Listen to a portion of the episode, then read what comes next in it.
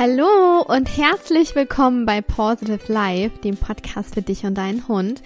Wir sind Lisa und Kiki und wir haben heute mal wieder einen Interviewgast bei uns im Podcast. Und zwar begrüßen wir heute die liebe Anja Kruse von Vet Dogs, die eine Online-Tierarztpraxis hat.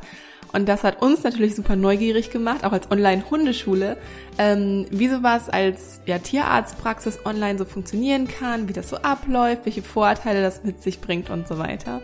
Genau, gerade hast du es ja auch schon angesprochen, denn auch wir als Online-Hundeschule ähm, haben natürlich auch erstmal zeigen müssen, wie Hundetraining auch über die Ferne und jetzt nicht nur vor Ort stattfinden kann und freuen uns daher sehr darauf, heute zu erfahren, wie das Konzept auch bei Tierärzten funktioniert habe ich bisher selbst noch nie Erfahrung mitgemacht, finde ich mega spannend.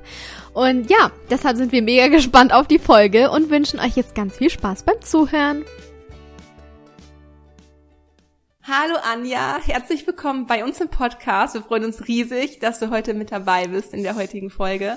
Ähm, wir haben dich gerade schon in der Einleitung ein bisschen vorgestellt und ein bisschen von dir erzählt, aber wir möchten dir natürlich auch gerne äh, selbst die Möglichkeit geben, dich einmal kurz vorzustellen, wer du bist und was du machst. Deswegen, ähm, ja, here we go, stell dich doch gerne einmal kurz vor. ja, hallo ihr zwei. Ähm, ich freue mich auch total, ähm, bei euch zu sein und ähm, stelle mich natürlich gerne einmal vor. Also mein Name ist Anja. Anja und ich lebe mit meinem Freund und unseren zwei Hunden in Bonn. Ähm, ich habe seit Anfang März mich mit Vetdogs selbstständig gemacht, ähm, wo ich eine tierärztliche Online-Beratung anbiete. Und ähm, Tiermedizin selber habe ich in, ähm, in Bonn, äh Quatsch, in Bonn, in Hannover und in Gent studiert. Ähm, und bin dann vor einem Jahr nach Bonn gezogen mit meinem Freund. Mhm. Was hat dich motiviert, nach Bonn zu ziehen? Ähm, das war ein bisschen flexibel. Wir wollten gerne die Stadt äh, wechseln und zwar habe ich den Job ja gewechselt. Ähm, ich habe vorher in der Tierklinik in Hannover gearbeitet, in der Kleintierklinik und ähm, habe mich, wie gesagt, selbstständig gemacht und das Ganze haben wir auch mit einem räumlichen Wechsel verbunden. Und da wir beide flexibel waren, haben wir uns äh, für Bonn entschieden, da wir die Stadt unheimlich gerne mögen. Das klingt mega interessant. Auch von mir jetzt erstmal noch Hallo. Ja, hallo, hallo. Anja. ähm, mich würde total interessieren. Du hast gerade erzählt, du warst erst in der Kleintierpraxis tätig. Ähm, und bist dann in die Selbstständigkeit gegangen. Wie kam es dazu? Also wie wie kam die Idee? Ist das schon so? Hattest du das immer mal vor oder gab es da irgendwie einen Auslöser? Also was hat dich eigentlich motiviert sozusagen, ähm, mhm. das zu tun, in die Selbstständigkeit zu gehen? Ja, also ich habe, äh, wie gesagt, in Hannover Tiermedizin studiert und ähm, habe dann auch nach dem Studium direkt in Hannover so eine Art Trainee-Programm gemacht in der mhm. Kleintierklinik. Also das ist so eine Art Rotationsprogramm, wo man in verschiedene Stationen hineinschuppert und alle möglichen Tätigkeitsfelder halt kennenlernt, Nachtdienste macht und äh, Narkosedienste und stationäre Patienten betreut und, und, und. Und ähm, nach diesem ähm, Internship, so nennt sich das, ähm, wurde mir halt eine Stelle dort auch im Bereich der inneren Medizin und Onkologie angeboten. Und das Angebot habe ich damals angenommen und habe dann äh, für mehrere Jahre halt in der Kleintierklinik ähm, gearbeitet, halt vorrangig im Bereich innere Medizin und Onkologie und habe dort ähm, Sprechstunden gemacht, Notfallsprechstunden, ähm, Nachtdienste, ähm, dann viele telefonische Beratungsgespräche geführt, die Studenten unterrichtet und dergleichen. Und ähm, der Beruf hat mir immer unheimlich viel Spaß gemacht. Also Tiermedizin ist so voll mein Ding.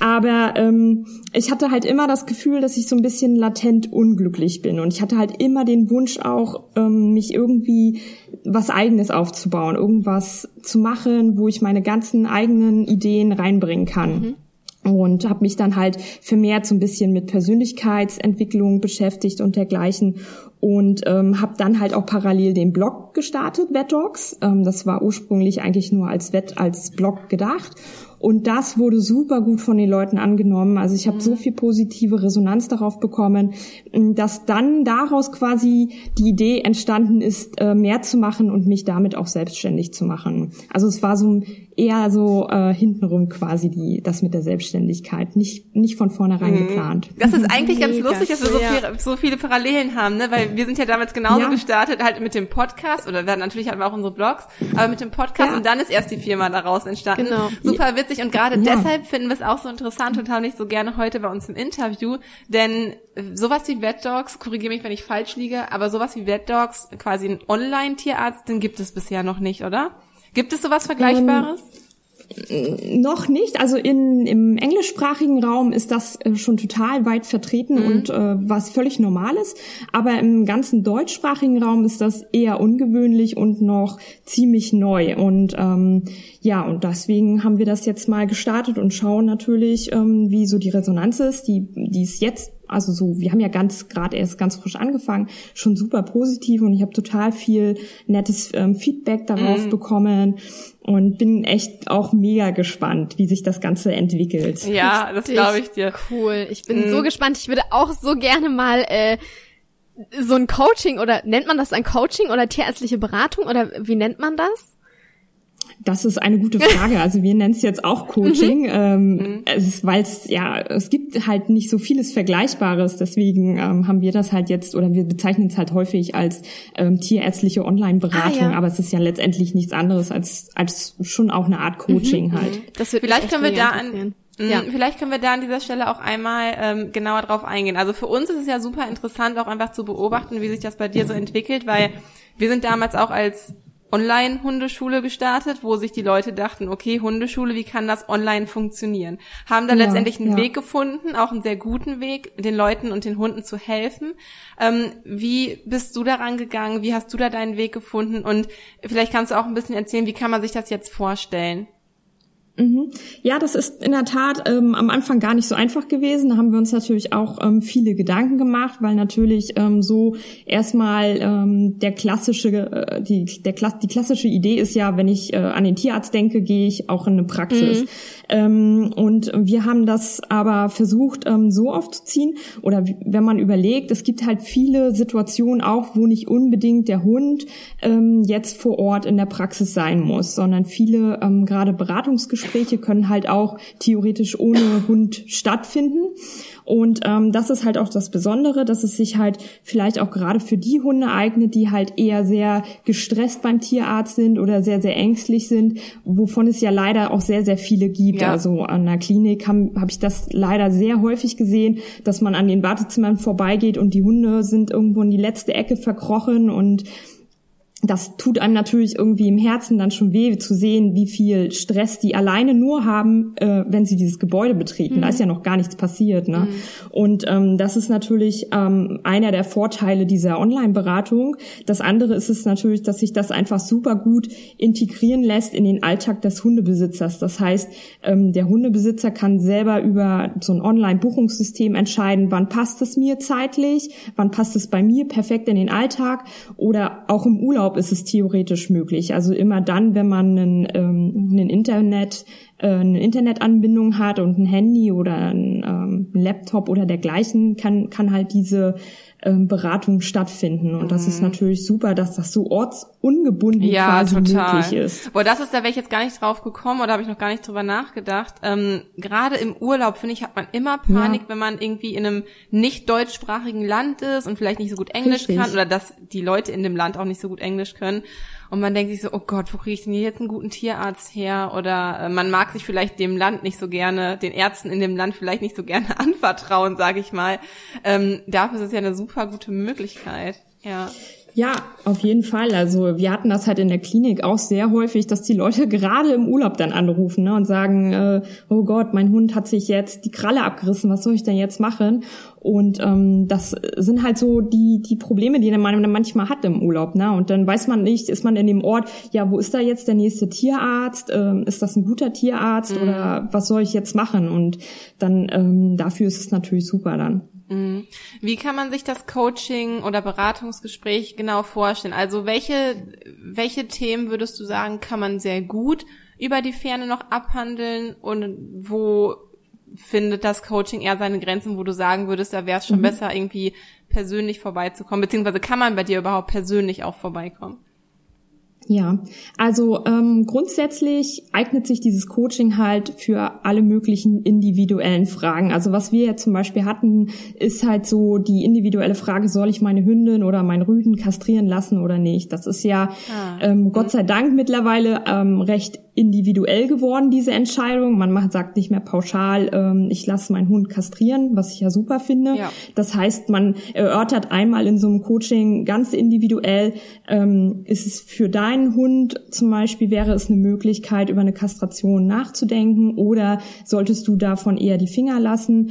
Ähm, dann, was wir ja bisher hatten, alles, was so Richtung Onkologie geht, also wenn der, wenn der Hund irgendwelche ähm, Tumor, äh, Tumorerkrankungen hat, was kann ich machen an Therapiemöglichkeiten, was steht da zur Verfügung, was kann ich vielleicht auch noch zusätzlich als Besitzer zu Hause machen ähm, das eignet sich halt auch dafür und da ist halt meine onkologische Vorbildung halt einfach ähm, Gold wert, weil ich natürlich einfach mhm. unheimlich viel gesehen und äh, gemacht habe und ähm, gerade was die Onkologie angeht, halt einfach sehr, sehr viel Wissen habe. Mhm. Ähm, was halt sonst so wäre, sind halt Ernährungsberatungen, das haben wir auch häufiger.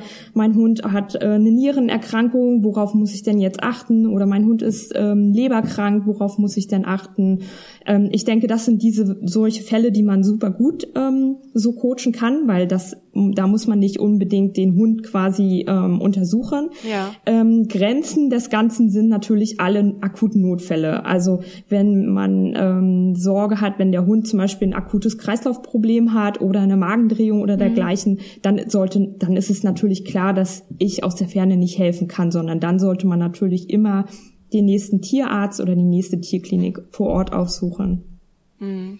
Mega interessant. Ja. Also mich würde das total interessieren, wenn, wenn jetzt zum Beispiel, ja, Finn hatte vor kurzem so eine Mini-Zahnfleischentzündung und ich war dann auch bei der Heilpraktikerin, aber wir, gut, wir sind dort sowieso hingefahren, aber du fährst halt auch echt über eine Stunde und Finn hat halt mhm. dann auch immer mega viel Stress beim Autofahren. Aber wäre das dann auch so eine Möglichkeit, dass ich sagen könnte, boah, ich möchte das mal vielleicht abklären lassen beim Tierarzt, was man da machen kann, dass man dann auf deine Seite geht und dann einen Termin bucht und wie, wie läuft das weiter dann ab? Also wie kann ich dann mit dir in mhm. Kontakt treten? Ja, genau. Also es gibt auf der Seite gibt es äh, quasi den den Button äh, Termin buchen. Mhm. Ähm, dort trägst du deine allgemeinen Informationen ein und du kannst auch mir vorab noch mehr Infos schicken als einen Patientenbogen. Ähm, das macht es halt für uns einfacher, sich schon mal auf den ganzen Fall darauf einzustellen. Und du hast zum Beispiel auch die Möglichkeit, uns Untersuchungsunterlagen zu schicken. Das heißt, wenn du jetzt zum Beispiel Blutbilder hättest oder irgendwelche pathologischen Befunde oder Röntgenbilder oder dergleichen, kannst du mir das alles vorab schicken, so dass ich mich individuell auf deinen Fall vorbereiten kann. Und ähm, ich rufe dich dann halt äh, zu dem entsprechenden Termin an, entweder per Telefon oder über Skype. Mhm.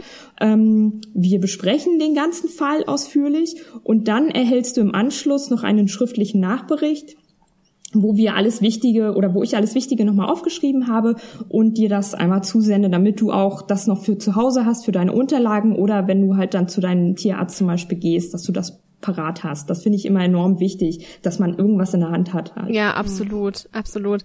Also ich finde das mega spannend. Ähm, mir fällt momentan gerade gar nicht ein. Also ich finde das mega cool, dass es so eine Möglichkeit gibt, weil meine Hunde auch immer mega viel Stress beim Tierarzt haben. Aber Samu mhm. ist zum Beispiel so ein Kandidat, der hat Haare am inneren Lid vom Auge. ja. Oh ja. Und die wachsen immer. Und wir haben das auch schon fotografieren lassen. Also wir sind bei so einer Augenärztin speziell. Und das ist tatsächlich nicht immer ein und dieselbe Stelle, sondern die wachsen aus sämtlichen Löchern.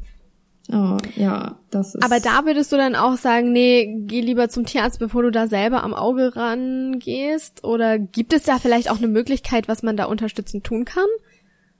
Ja, also per se würde ich diesen Fall eher zu einem Tierarzt mhm. richtig vor Ort schicken, weil man sich das einmal richtig anschauen ja. muss. Und das lässt sich halt auch anhand von Fotos oder dergleichen nicht wirklich gut ähm, machen. Und gerade beim Auge muss man halt häufig auch noch weiterführende Untersuchungen machen. Mhm. Ähm, und das lässt sich besser vor Ort wirklich ähm, ja machen. Deswegen mhm. würde ich in diesem Fall dir wirklich sagen oder raten, dann eher vor Ort zu deinem Tierarzt zu gehen. Ja, okay. Mhm. Ja.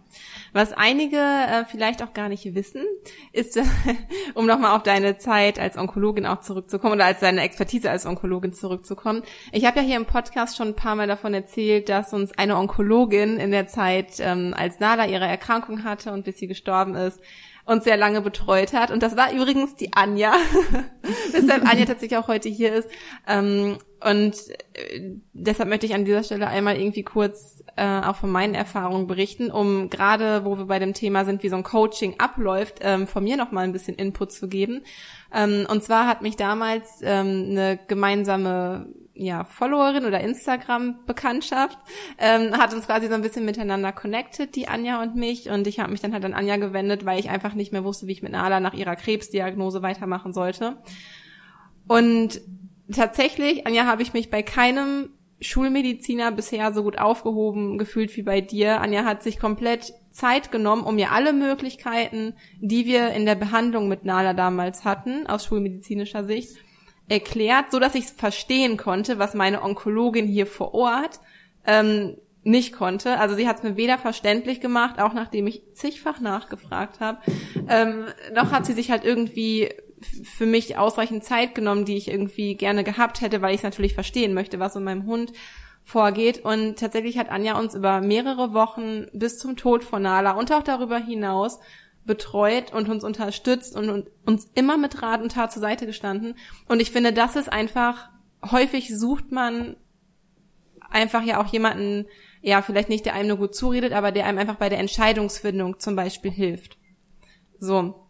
Und das finde ich findet man schwierig und selten bei Ärzten. Oder genau was du meinst, man müsste mit dem Hund vor Ort irgendwie sein, um da ein Fachgespräch mit dem Arzt irgendwie zu führen. Und mir hat das so viel geholfen, ähm, ja, dass du mir halt einfach deine Sicht der Dinge nochmal erklärst, dass du mir, soweit es ging, mit den Blutbildern und so weiter, die du von Nala hattest, das einschätzen konntest. Und ähm, ich wäre nicht so gut durch die Zeit gekommen, hätte ich diese Betreuung nicht gehabt muss ich wirklich sagen. Auch wenn wir ja letztendlich äh, wenig schulmedizinisch machen konnten, hat mir das super viel gebracht. Und auch da würde ich halt jedem raten, sich auch in solchen Fällen immer auch an Anja zu wenden wer irgendwo Zweifel hat oder so. Also diese Empfehlung möchte ich an dieser Stelle wirklich von Herzen einmal aussprechen, weil ähm, auch an dieser Stelle nochmal, ich habe es schon ein paar Mal gesagt, aber danke Anja für die ganze Zeit, die du einfach in uns investiert hast. Ähm, das hat, das war uns halt eine riesige Stütze, also für Luki und mich und letztendlich ja dadurch auch für Nala. Auch in solchen Sachen halt einfach finde ich super, dass du da, dass man dich halt einfach so erreichen kann.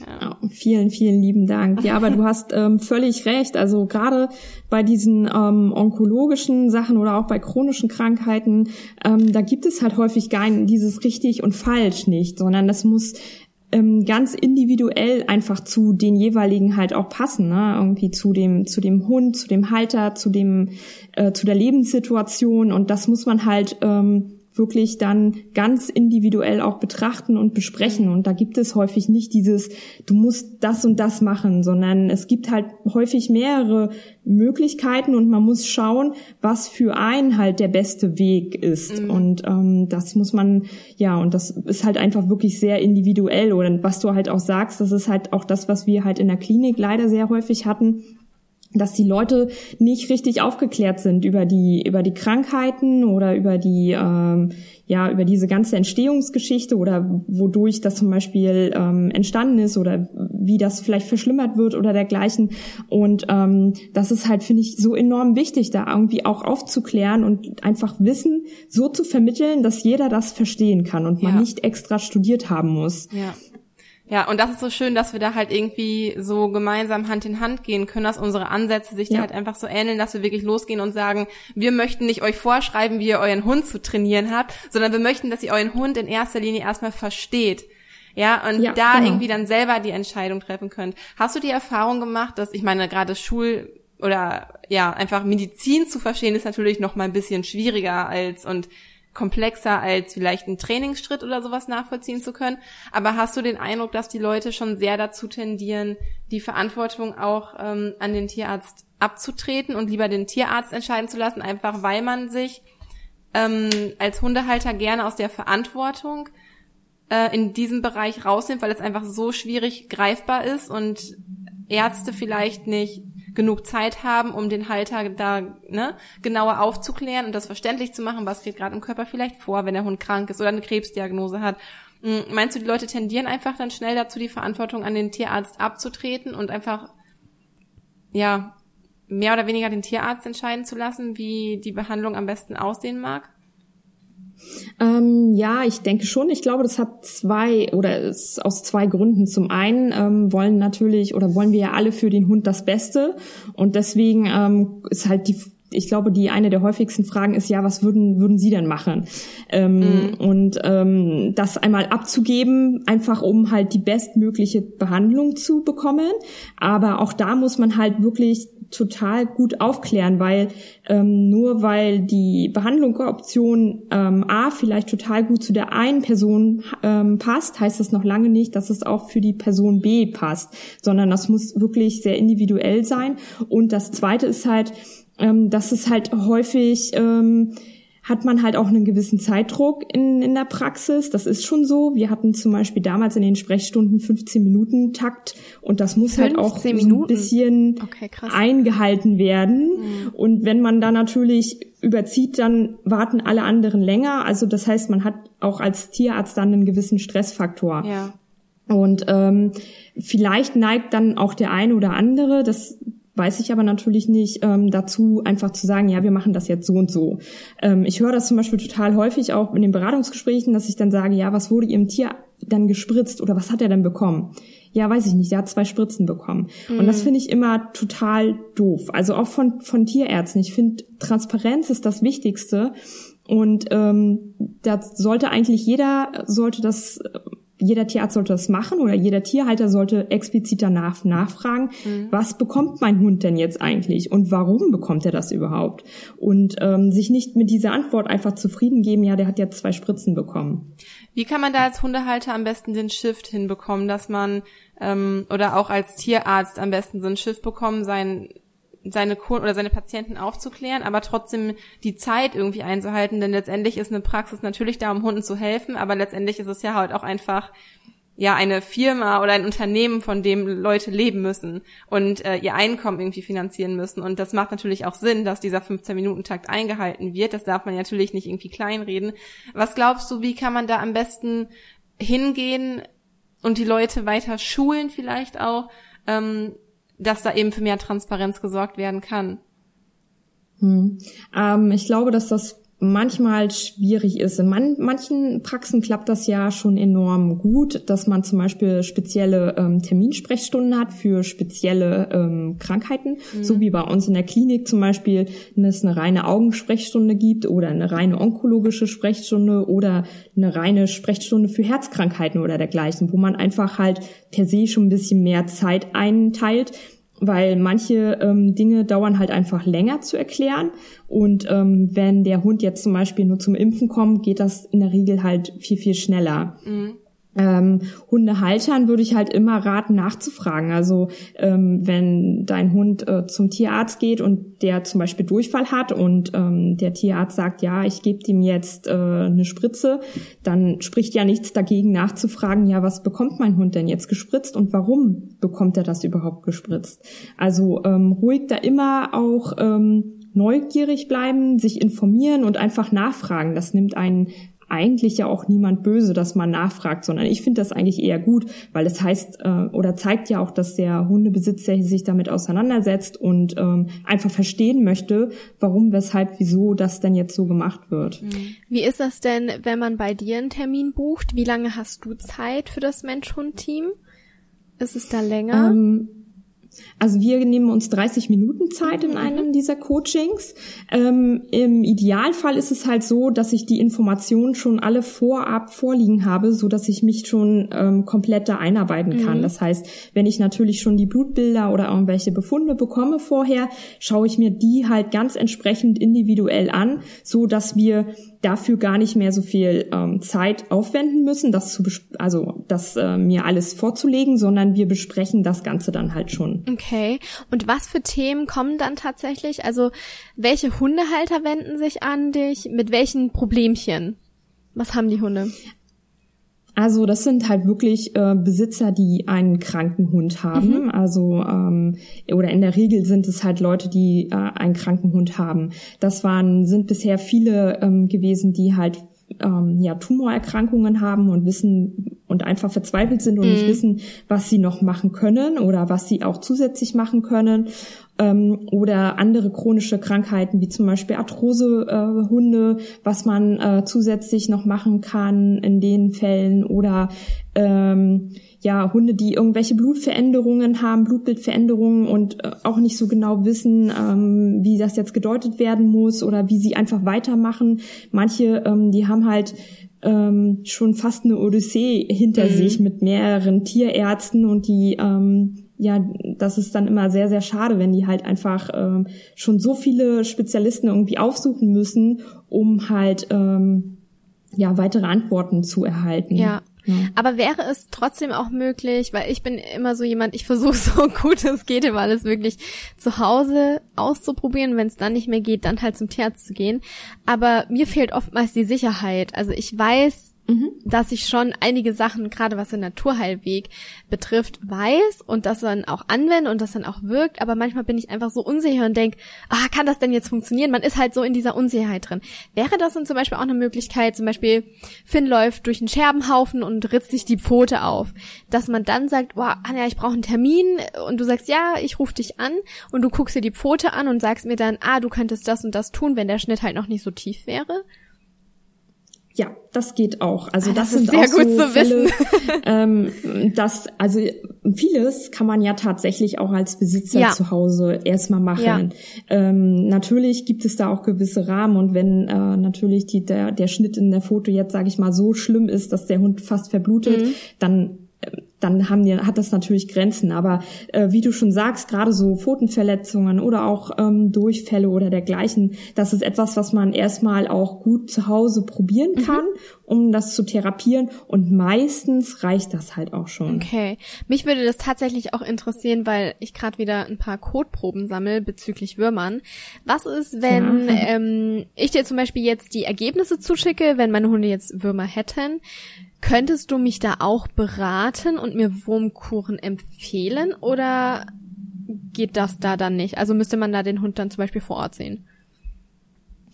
Ähm, also ich kann dir natürlich eine Beratung Mhm. geben, äh, wenn ich die, wenn ich die äh, Probenergebnisse Ja. habe. Übrigens finde ich super, dass du das äh, nach Entwurmung, also nicht Entwurmung per se Ja. machst, sondern erstmal Kotproben sammelst. Da bin ich auch ein sehr, sehr großer Freund von.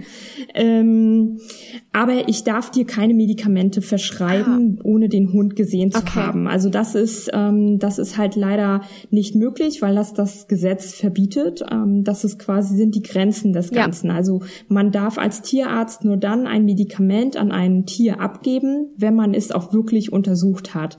Und das gilt halt auch für zum Beispiel diese Entwurmungsmedikamente. Okay. Ähm, du hast jetzt gerade auch angedeutet, dass häufig Patienten auch zu dir kommen, die einfach einen Hund mit Krebs haben. Ähm, ist es ein Thema, was dir auch einfach durch deine Vorerfahrung als Onkologin besonders am Herzen liegen und auch Themen, wo du ähm, ja, wo du weiter auch weiterhin viel drauf eingehen möchtest? Also bleibt es halt auch viel in der Schiene und ähm, beziehungsweise inwiefern prägt dich deine Zeit als Onkologin so in deinem jetzigen Tun, in deiner jetzigen Arbeit? Hm. Also die Zeit äh, in der Onkologie prägt mich halt oder hat mich halt schon immer geprägt, weil das äh, eine sehr intensive Arbeit dort war.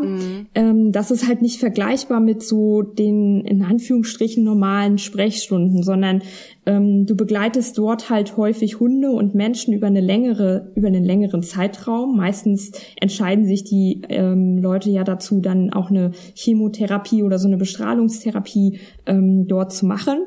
Und das heißt, dass du über eine ganze Zeit lang die Leute teilweise einmal pro Woche siehst und du baust dann halt auch eine ganz andere äh, Bindung zu denen auf. Ja. Ne? Du kennst die Hunde, du kennst die Menschen und du erfährst halt auch vieles Persönliche von denen. Wir hatten zum Beispiel mal eine ähm, Golden Retriever Hündin da, die, ähm, wo das Herrchen und Frauchen gearbeitet hat und da kam immer Opa und Oma zur, zur Chemotherapie äh, jede Woche und ähm, klar unterhält man sich dann halt auch mit denen und dadurch baut sich halt schon eine ganz andere Bindung auf und ähm, das macht es halt dann auch viel, viel intensiver. Und ähm, das ist halt aber auch das Schlimme dann halt daran, mhm. dass wenn die Tiere dann zum Beispiel irgendwann halt dann doch eingeschläfert werden müssen, ist das halt auch sehr, sehr emotional. Mhm. Und das war für mich auch häufig nicht einfach. Und meistens stand ich auch heulend mit den Leuten dann da, weil du einfach so eine Bindung schon dazu aufgebaut hast, ja. dass das einfach ja ganz was anderes halt irgendwie ist. Aber nichtsdestotrotz habe ich, fand ich das auch immer schön, die Leute so auch begleiten zu können oder auch diese Erfahrung machen zu dürfen. Und ähm, ich glaube, deswegen wird mir wahrscheinlich ähm, alles, was so mit Onkologie zu tun hat, immer ähm, auch am Herzen irgendwie liegen. Mhm. Ähm, ja, und ein zweites großes Thema, was mir halt am Herzen liegt, sind halt, ist halt Arthrose, weil Rocky ja selber auch an Arthrose erkrankt ist. Das heißt, das ist so das zweite Thema, was mir quasi wirklich am Herzen liegt. Kannst du da mal kurz ein bisschen drüber erzählen? Ich also ich sagen. weiß ja jetzt, ich kenne die Geschichte so ein bisschen, aber dir wurde ja, ja auch damals ähm, damals beim Tierarzt irgendwie gesagt, dass er nicht so eine hohe Lebenserwartung hat. Das war doch die Geschichte, oder? Mm, genau. Ja, also Rocky ist halt mit, äh, ist ein Labrador Retriever und ähm, wie viele vielleicht von euch wissen, leiden die halt auch gerne mal an Ellbogendysplasie ähm, und bei uns war das halt auch der Fall. Der ist mit sechs Monaten plötzlich lahm gewesen, so lahm, dass der nicht mehr ähm, auf alle vier Beine laufen konnte, sondern auf drei Beinen oh gelaufen Gott. ist und äh, das war für mich damals halt richtig schlimm. Ich meine, du hast so einen sechs Monate alten Hund, weißt, der strotzt eigentlich vor Lebensfreude und kann mhm. nicht laufen. Und ähm, natürlich, ähm, ich habe ja damals schon Tiermedizin studiert, sind wir halt auch gleich in die Uniklinik und der wurde dann halt auch auf den Kopf gestellt und dann hieß es halt, ja, der hat Ellbogendysplasie, der muss operiert werden. Mhm. Und ähm, der wurde dann halt auch ähm, erst mit äh, CT und ähm, ja, das ganze Programm und äh, während der Operation, also während der Arthroskopie, die durchgeführt wurde, ähm, wurde ich dann angerufen und ich weiß ja selber, wie das ist, wenn man Leute während der Operation anruft, hat das meistens kein gutes, ist das kein gutes mhm. Zeichen. Und ähm, dann war ich schon so, Gott, was kommt jetzt? Und da hat er mir dann halt gesagt, dass das Ellbogengelenk schon so schlecht aussieht und so wenig Knorpel ähm, oder intakter Knorpel da ist, ob wir den überhaupt noch aufwachen lassen wollen, weil der wahrscheinlich das äh, ein Jahr nicht überleben oh wird, Gott. weil er einfach zu schlecht läuf, laufen wird. Und ähm, wenn man sowas am Telefon gesagt bekommt, ist man natürlich erstmal fassungslos. Also ich glaube, ja. ich habe einfach nur geweint und nur geheult. Ich konnte gar nichts gefühlt sagen und habe natürlich gesagt, er soll definitiv aufwachen und sie sollen alles erstmal mhm. machen und ähm, dann sehen wir weiter. Und ja, das war für mich halt ganz, ganz schlimm und ich habe mich halt auch mega hilflos gefühlt und ähm, wusste überhaupt nicht, was ich machen soll. Und damals war ich halt total froh, dass ich ähm, viele Kollegen hatte, die sich sehr engagiert haben und mir sehr viel geholfen haben. Und ich bin halt unter anderem zum Beispiel auch auf eine ähm, zu einer Tierärztin gekommen, die gleichzeitig ähm, traditionelle chinesische Medizin, oh, Akupunktur und Chiropraktik gemacht hat.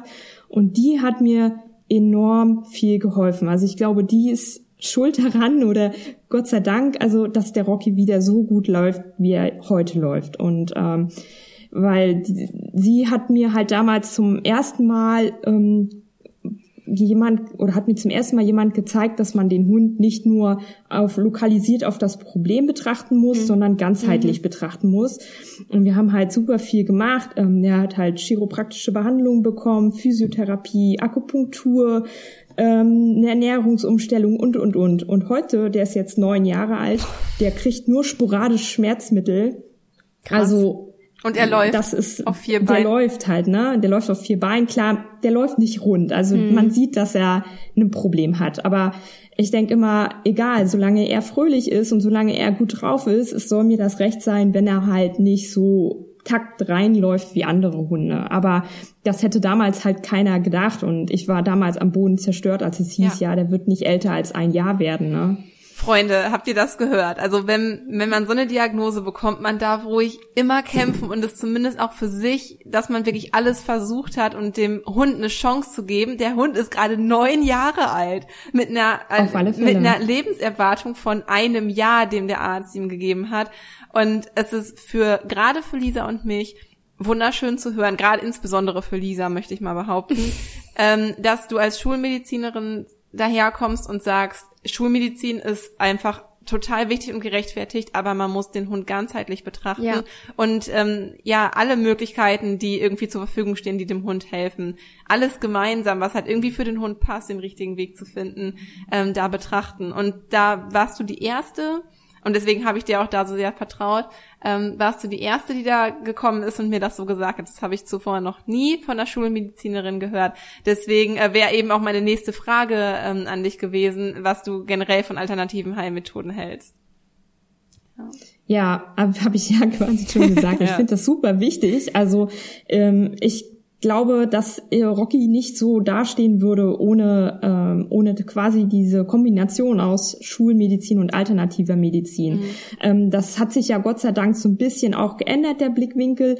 Ähm, früher wurde ich da total belächelt, als ich äh, gesagt habe, ja, mein Hund, der geht zweimal die Woche zur Physiotherapie und dann kriegt er noch eine Akupunkturbehandlung. Ich glaube, da haben mich viele auch einfach für bescheuert behalten, weil die meisten waren der Meinung, ja, gib dem Schmerzmittel und dann ist gut. Aber das wollte ich halt immer nicht. Ich wollte halt, wenn möglich, die Organe so lange halt auch intakt in Anführungsstrichen halten und mir das halt aufheben für spätere Zeitpunkte und versuchen, alles andere, was geht, irgendwie zu machen, um ihn halt ähm, ja, gesund zu halten. Und deswegen bin ich da ein ganz, ganz großer Freund. Und ich finde, dass sich das super kombinieren lässt, ähm, Schulmedizin und alternative Heilmethoden und ähm, dass man da super Synergien, Synergien auch ähm, mitbekommt. Oh, du sprichst mir aus der Seele, Anja. Wirklich wahr, weil, oh Gott, wir haben auch echt so viel probiert und sind dann halt erstmal durch mich auf, auf ähm, die alternativen Heilmethoden gekommen, weil ich als Kind zum Beispiel immer Angina hatte und immer Antibiotikum bekommen habe oder Penicillin Ja. und jetzt mittlerweile tatsächlich dagegen ähm, allergisch reagiere. Also ich kann es tatsächlich Oh. nicht mehr nehmen. Und äh, so sind wir halt dann auf den alternativen Weg gekommen. Das wollte ich dann halt auch bei den Hunden ausprobieren. Aber zum Beispiel ja klar, also Finn hatte eine Magendrehung, da kannst du halt nicht mehr irgendwie mit Kräutern um die Nein. Ecke kommen. Da musst du halt gucken, Genau. dass der Hund gerettet wird. Aber auch vor kurzem hatten wir das Problem mit seinen Ohren. Ähm, er hat immer so ein bisschen Probleme mit der Leber und der Niere und wir haben ihn entgiftet und das war schon wieder viel zu stark für ihn und er geht ganz, ganz stark über die Haut und über die Ohren. Und ähm, ja, das war halt einfach, da, hil da helfen halt manchmal tatsächlich einfach alternative Heilmethoden nicht und dann muss halt manchmal ein Cortison ran und ein Antibiotikum, weil er hatte einen Hefepilz und Bakterien. Das war eine super Kombination. ähm, damit da mal wieder Ruhe reinkommt. Aber ich, ich, also ich sehe das auch wie du. Man kann ja erstmal probieren, ne, auf einem alternativen Weg und den Hund nicht vollballern mit Schmerzmitteln, sondern ihm gesund zu halten und das ganzheitlich zu betrachten. Und TCM kann ja noch so viel mehr. Ähm, Richtig. aber auf dem anderen Weg dann auch sagen, okay, wenn es nicht funktioniert, dann, dann probieren wir es halt auch über den schulmedizinischen Weg, weil Hauptsache dem Hund ist geholfen. Und ich finde, ich finde dieses nur das oder nur das, das finde ich zum Beispiel geht halt auch einfach gar nicht und so reim ich mir das auch so ein bisschen über die, übers TCM zusammen. Es gibt ja, es ist ja immer ein Ganzes, ne? Yin und Yang und wie alles, ähm, die, die ganze Polarität und so verbinde ich tatsächlich auch ähm, die alternativen Heilmethoden, Heilmethoden mit der Schulmedizin. Und ich finde es schade, dass das immer so ein bisschen verteufelt wird, dass man nur das eine machen kann oder das andere und dass wenig halt so Hand in Hand geht. Ist dir das auch schon aufgefallen? Also jetzt früher in der Tierklinik oder Ja, total. Also ähm, und ähm, das finde ich halt auch total schade. Also ich begegne das leider halt immer noch recht Mhm. häufig, ähm, dass da viele auch sehr, ähm, ja, sehr polarisierend Ja. sind. Das heißt, entweder die sagen äh, nur Schulmedizin oder nur alternative Heilmethoden. Und ich finde das immer total schade, weil ich eigentlich denke, ähm, man die, das Bestmöglichste würde man wahrscheinlich erreichen, wenn man ähm, das einfach beides zusammen ja. halt macht und alles ergänzend sieht und Ja, nicht absolut. immer nur so ausschließlich das eine. Und das finde ich eigentlich wirklich sehr, sehr schade. Was meinst du, woher kommt das neuerdings? Es ist ja eigentlich eher eine relativ neue Entwicklung. Also noch vor gar nicht so langer Zeit war die Schulmedizin ähm, ja so der Klassiker und alternative Heilmethoden wurden eigentlich eher Ne, wie, du, mal- wie du meintest, belächelt, zum Beispiel früher noch, als du die Sache mit Rocky angegangen bist. Woher meinst du, kommt plötzlich so dieser Wandel, dass Leute tatsächlich hingehen, ihre Hunde nicht mehr impfen lassen wollen, ähm, komplett von der Chemie wollen und tatsächlich die Schulmedizin so ein bisschen ja, ich möchte nicht sagen verteufeln, aber es geht schon so der Trend, äh, habe ich das Gefühl, in Richtung alternative Heilmethoden. Was meinst du, woher kommt das? Ja, also ich denke, das hat wahrscheinlich auch viele Gründe oder mehrere Gründe. Einer der Gründe wird wahrscheinlich schon sein, dass man halt versucht, natürlich ähm, Chemie oder Tabletten oder halt so Medizin quasi erstmal ähm, oder nur dann zu nehmen, wenn es unbedingt sein muss und dass man versucht, kleinere Wehwehchen in Anführungsstrichen erstmal mit äh, alternativen Heilmethoden ähm, zu therapieren, was ja auch per se total gut ist. Und äh, zum anderen, denke ich, liegt es ähm, daran, dass halt viele Tierärzte mittlerweile dem offener gegenüberstehen, ähm, weil es halt auch mittlerweile viele Studien gibt, die ähm, vieles halt auch eher belegen. Mhm. Und äh, gerade so alle, die die halt äh, ja studiert oder Tiermedizin studiert haben, sind halt schon sehr wissenschaftlich angehaucht. Das ist das, was halt uns in der in dem Studium halt auch beigebracht wird, sehr wissenschaftlich basiert zu arbeiten, äh, nur dem zu vertrauen, wo es halt auch eine belegbare Studienlage gibt und so weiter und so fort. Das heißt, äh, zumindest in meinem Studium gab es halt nie irgendwas über alternative Heilmethoden. Da wurde nie drüber gesprochen. Das mhm. gab es halt einfach per se nicht.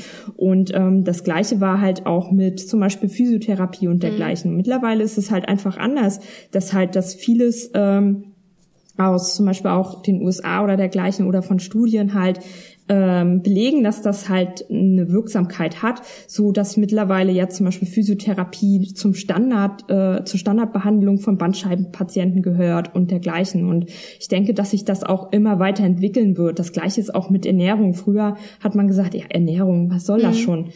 Ähm, kaufst du halt ein Trockenfutter und dann ist gut. und heutzutage ist es halt, da macht man sich wirklich richtig viele Gedanken und das ist auch gut, weil man mit der Ernährung halt auch so viel erreichen kann oder so viel verbessern kann.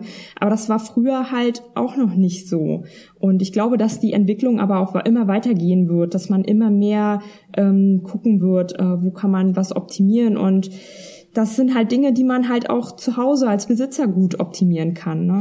Hast du, also du hast gesagt, du hast ja das Medizinstudium gemacht. Hast du danach dann dich noch, ähm, als das eben mit Rocky auch passiert ist, dich mehr mit alternativen Heilmethoden auseinandergesetzt und auch eine Weiterbildung besucht?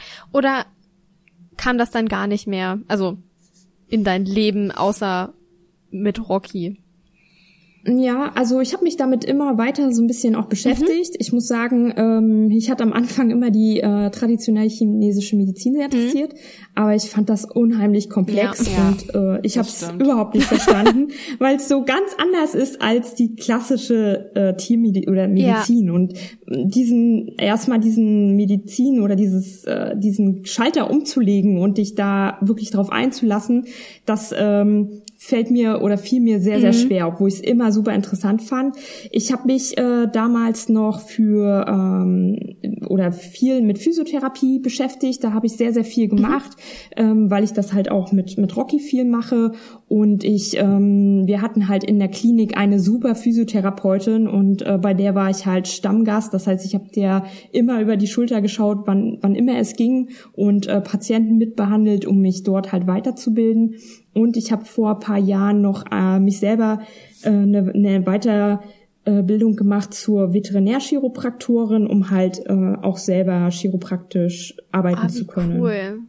Ich finde das einfach so schön, wenn man, also bei uns hat's ja auch angefangen bei Kiki und mir mit, äh, Kiki hat ja Hundepsychologie studiert und ich habe ja den ganz mhm. normalen Hundetrainer gemacht und ähm, dann hat sich eben Positive Life so entwickelt und auf einmal haben wir das so ganzheitlich gesehen und jetzt gehen wir noch in die Richtung und in die Richtung. Das ist ja. so interessant. Ich habe ja auch mit TCM angefangen, aber ah. habe das dann erstmal auf Eis gelegt, weil wie du sagst, ist so verdammt kompliziert ist, dass ich gesagt habe, ich werde erstmal, um Grundlagen auch zu schaffen, auch was ja den ganzen Körper, die Organe und das ganze Physiologische angeht, den Tierheilpraktiker zu machen, um da so ein bisschen mehr drin zu sein. Und dann der auch, auch schon nicht ganz ohne ist, der, muss ich ja, ja mal sagen. Der auch echt nicht ganz ohne ist, aber der so ein bisschen, ja, mich auf TCM vorbereitet, weil ich das so mega interessant finde und ähm, ja, kann ich absolut verstehen, warum dich das so mega interessiert. Ich bin da auch totaler Fan von.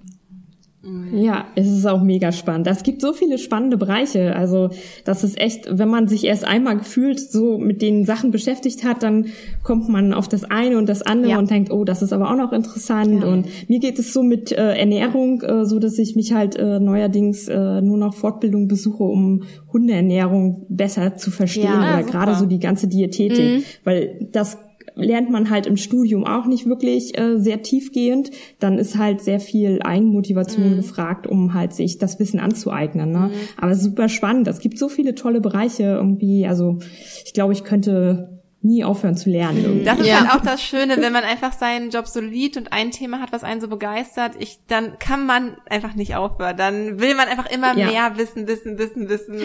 wenn ich hier gerade so ja, neben mich gucke, hier ist so ein dicker Stapel an Skripten für den Verhaltensberater, oh, den wir jetzt den angefangen wir, haben. und wir können es kaum erwarten, endlich damit anzufangen. Und ich ja, kann man vorstellen, dass es dir da halt irgendwie auch so geht. Gerade Ernährung ist ja erstmal eine Sache, die halt auch präventiv super sinnvoll ist und aber auch in der Krebsdiätetik ähm, ja total ja. viel zu finden ist. Also da mussten wir uns ja auch sehr viel mit auseinandersetzen und haben uns ja auch an zwei Ernährungsberater gewandt, ähm, um halt irgendwie Naulas Ernährung noch zu optimieren. Und äh, daher passt es ja auch super gut zusammen. Ja, total. Also gerade so bei den Erkrankungen, ne, da kann man echt viel machen halt auch mit äh, der richtigen Ernährung und deswegen mhm. finde ich das auch mega spannend. Aber wie du schon sagst, es gibt halt so viele spannende irgendwie Gebiete. Also das ist echt, äh, sobald ich mich irgendwie mit dem einbeschäftige, dann finde ich das irgendwie auch spannend und denk, oh, da müsstest du eigentlich mehr drinnen lesen und mhm. ah, so viel Zeit hat man manchmal gar nicht. stimmt, stimmt. Lisa hat es auch gerade schon angedeutet, wir haben ja quasi mit, ja, mit einem Thema gestartet und uns dann in so unterschiedliche Bereiche auch so spezialisiert und nach und nach hat sich ja auch für uns so Ruhe und Entspannung ähm, als wichtiges Thema, also was wir im Alltag für super mhm. wichtig halten, herauskristallisiert. Und ähm, ich hatte schon mal mit dir drüber gesprochen, Anja, was das Thema Stress angeht, dass ich der Meinung bin, dass sehr viele Hunde super viel Stress im Alltag haben und ich mir vorstellen könnte, dass sich daraus auch einfach unheimlich viele Krankheiten entwickeln. Und jetzt ist es ja so, dass wir Menschen ähm, ich kann da jetzt keine, kann da keine Zahlen zu nennen, aber der Haupt, Hauptgrund, weshalb wir alle so krank sind, du und ich kennen es auch, was Migräne angeht zum Beispiel, mhm. einfach auch der Stress ist. Ähm, und Lisa und ich reden ja auch immer davon, ähm, wie sehr uns unsere Hunde widerspiegeln, was Stimmungsübertragung angeht und so weiter. Und ich habe ja für mich so ein bisschen die Theorie aufgestellt, dass ich denke, dass so viele Hunde krank sind, weil einfach Stress ein sehr großes Thema einfach im Hundealltag ist. Und dazu würde ich gerne hier auch nochmal äh, deine Meinung hören. Äh, was denkst du, was, wie groß ist die Rolle von Stress im Hundealltag auf die Gesundheit des Hundes? Ah, du, ich glaube, so wie du, dass das eine sehr, sehr große Rolle spielt. Ähm, also mit Zahlen kann ich das jetzt auch nicht äh, belegen. Mhm. Aber ähm, es ist ja so, dass wenn man Stress hat, ähm, schüttet man halt mehr Cortisol aus äh, als Stresshormon. Und das wiederum kann natürlich ähm, schon auch den Körper dann schädigen. Oder zum Beispiel Stress führt auch zu Zellstress. Und Zellstress wiederum kann zum Beispiel auch dazu führen, dass sich mehr Krebszellen bilden. Das heißt ja nicht unbedingt, dass der Hund Krebs kriegen muss, aber er ist halt einfach mehr Stress ausgesetzt und der Körper muss halt mehr oder das Immunsystem muss halt einfach vermehrt mhm. arbeiten, um, äh, um diese Zellschäden zum Beispiel zu reparieren oder dergleichen. Von daher denke ich schon, dass äh, Stress eine enorme Rolle spielt. Und wenn man mal einfach so schaut, wie viele Hunde im Alltag irgendwie gestresst sind, ich musste ja gar nicht so weit gucken. Ich sehe das ja an meinem eigenen Hund, der ähm, zum Beispiel Probleme mit anderen äh, Hunden hat an der Leine und dann ist der immer mega gestresst dabei. Mhm. Oder ähm, wie du schon sagst, auch die Hunde spiegeln unser Verhalten ja auch extrem. Wenn ich angespannt bin, muss ich nur einmal zu meinem Hund gucken und der ist genauso mhm, angespannt ja. wie ich. Also das ist halt, äh, von daher ist das ein, finde ich das enorm wichtig, da irgendwie ähm, mit Entspannungsmassagen oder dergleichen einfach auch Ruhe reinzubringen. Also ich glaube schon, dass das auch äh, präventiv gegenüber Krankheiten mit Sicherheit eine große Rolle spielt. Mhm, ja. Das ja, so verschwimmt von zu hören. Vor allem auch einfach das als Motivation zu nehmen, sich mit sich selbst auseinanderzusetzen, seine eigenen Stressthemen vielleicht abzuarbeiten, einfach damit der Fälle. Hund nicht so, es gibt Hunde, die so sensibel auf uns reagieren und das so irgendwie sich auch annehmen. Ähm, ja, wir ja. können da wahrscheinlich alle irgendwie so ein Lied von ja. singen, so ein bisschen. Und ähm, da irgendwie das wirklich als Motivation für sich zu nutzen, da seinem Hund dadurch zu helfen, indem man sich selbst hilft. Meistens ist die Motivation höher, wenn man wem anders etwas Gutes tun kann, als das sich irgendwie selbst. sich selbst mal irgendwie zur Priorität zu machen und an seine eigene Gesundheit zu denken. Und wir haben jetzt Ja. ein, einige Schicksalsschläge gehabt in der letzten Zeit und ähm, einfach auch Lisa und so wie ich einfach wir sind jetzt gerade so weit, dass wir wirklich, wirklich auch versuchen, unsere Gesundheit zur Priorität zu machen. ähm, was zum Beispiel regelmäßige, pa es funktioniert natürlich nicht immer perfekt, aber zum Beispiel regelmäßige Pausen sich zu nehmen, dass wir uns Zeit nehmen, uns vernünftiges Essen zu kochen. Ja. nicht nicht so viele Süßis in uns reinstopfen. Ganz wichtig, ja. Ja.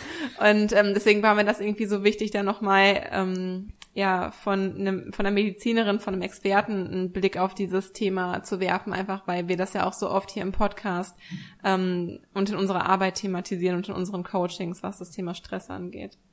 Ich habe auch noch eine Frage, bevor wir, ähm, also bevor wir weitermachen. Das hat jetzt vielleicht nicht so wirklich was mit dem roten Faden zu tun, aber das brennt mir so auf der Zunge, weil du ja eben auch Ja. Onkologin bist. Und ähm, ich habe mit also ich habe mit einer äh, Kundin vor kurzem darüber gesprochen, weil die zum Beispiel auch ihre Katze an Krebs verloren hat. Und sie hat gesagt, dass Krebszellen ja eigentlich immer im Körper sind. Ist das so?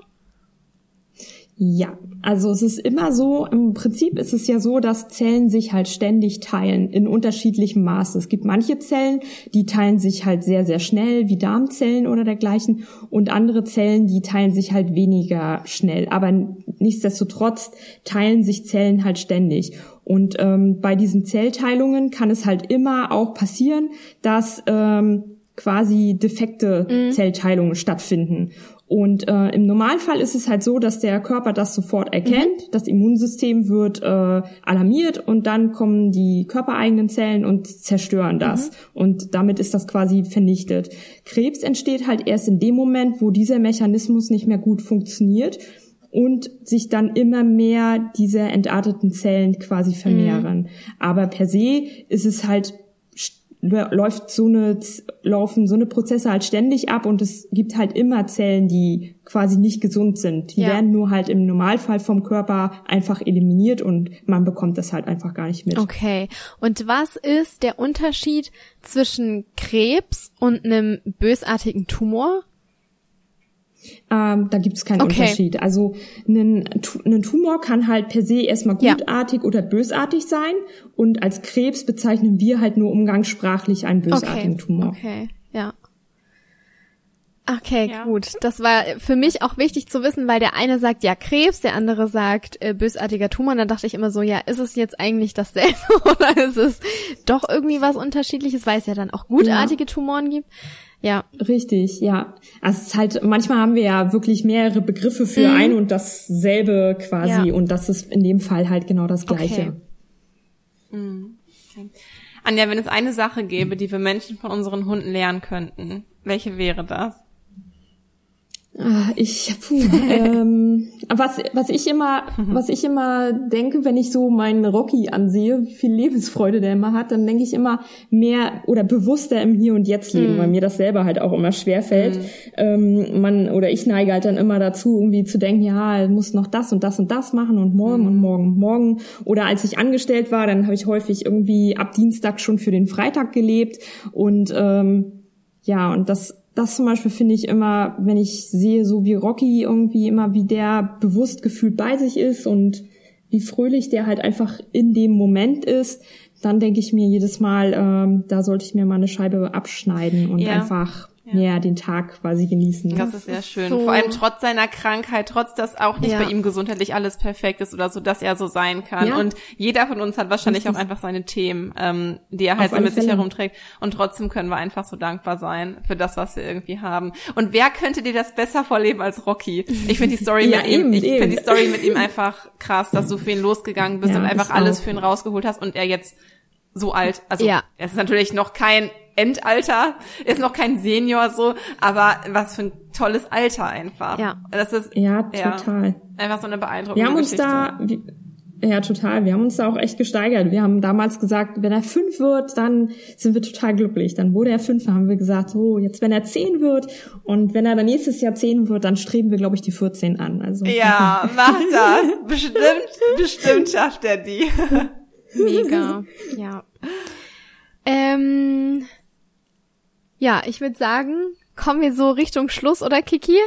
Ja. Und stellen unsere berühmt-berüchtigten Fragen, die immer ganz am Ende kommen, die aber so super spannend sind. Und zwar, ähm, hast du denn nächstes Ziel oder hast du eine größere Vision? Du hast gesagt, du bist jetzt mit Vetdogs gestartet, aber was ist so deine größte, größere Vision oder dein nächstes Ziel? Was hast du vor? Oh, das würde mich auch interessieren.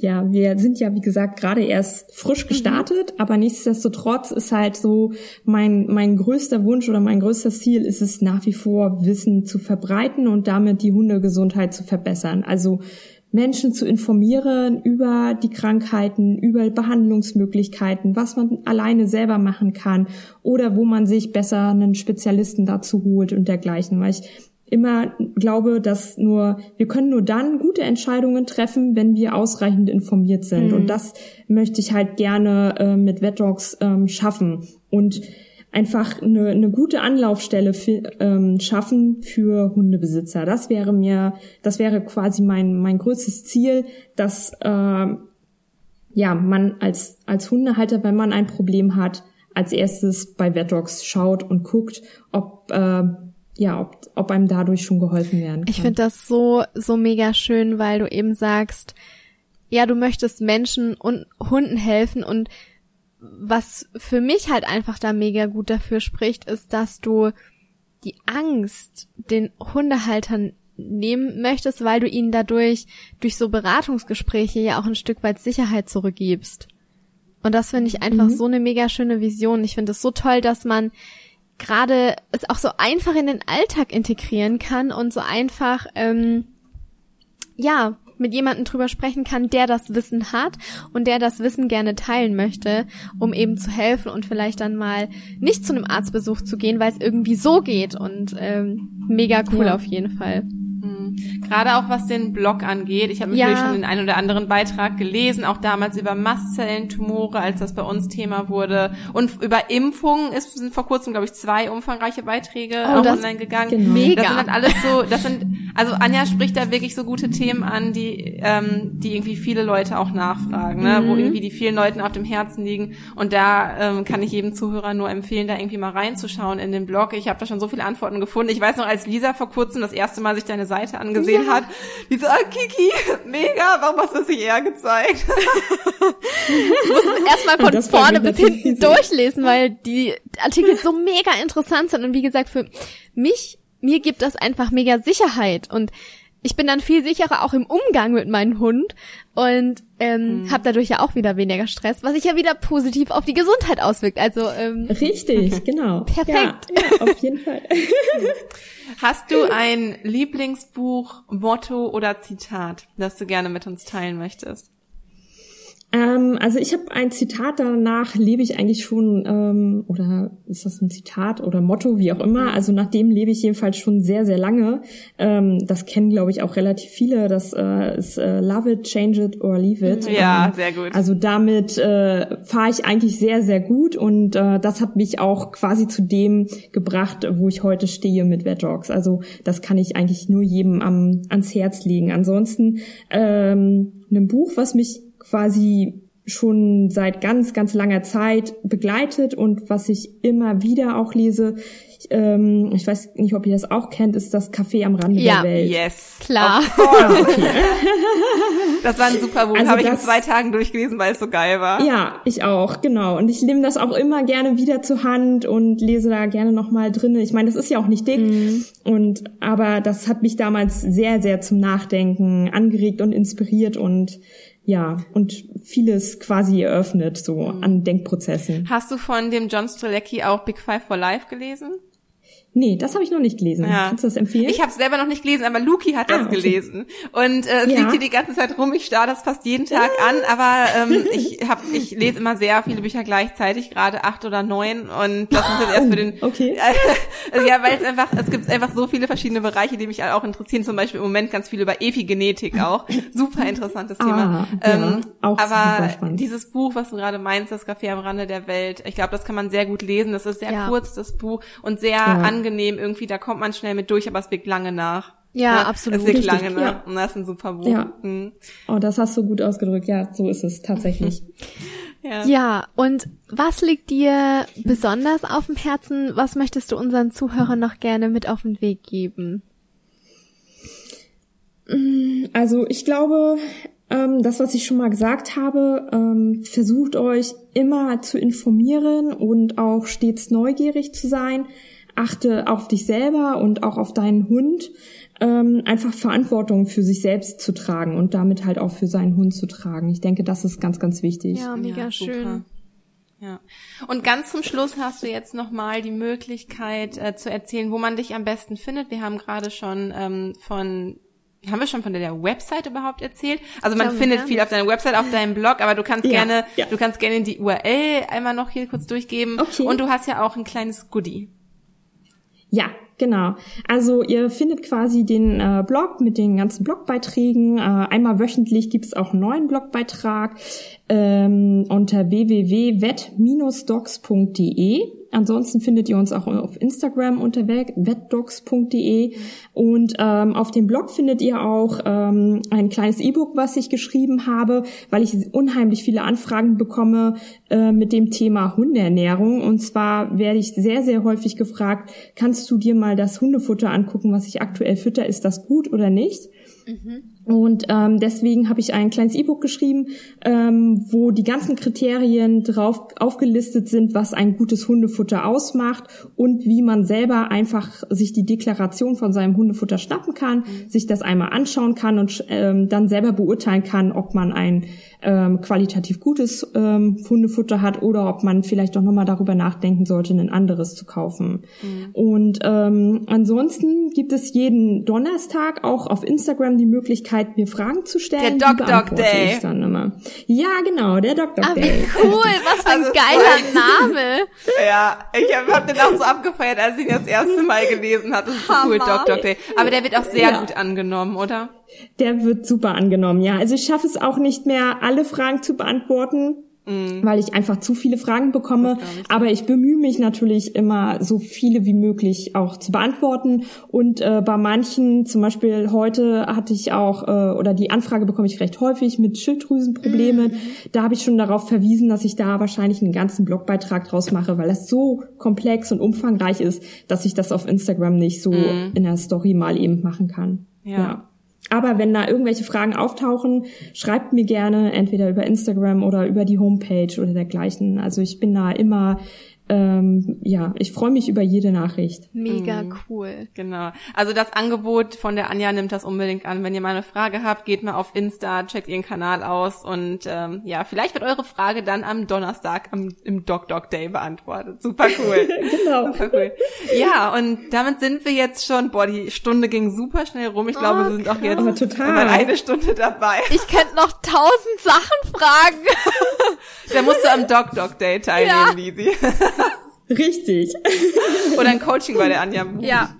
Ja, also tausend Dank, Anja, dass du heute mit dabei warst. Wir hatten super viel Spaß mit dir. Ähm, ich glaube, dass viele Leute nochmal so einen anderen Blick irgendwie auf jemanden wie dich auch bekommen, der Schulmediziner ist, aber halt auch einfach offen für alles ist, alles versucht ganzheitlich zu betrachten. Jemand, der super gut zu Positive Life aufpasst. Absolut, ja. Total. Also tausend Dank, dass du heute hier warst. Ja, vielen ja, ich Dank. Ich danke euch. Ja, so eine wundervolle, ehrliche, authentische und inspirierende Person, die Anja. Und wir freuen uns riesig, dass wir sie heute bei uns im Podcast-Interview hatten und hoffen, du konntest genauso viel daraus mitnehmen wie wir.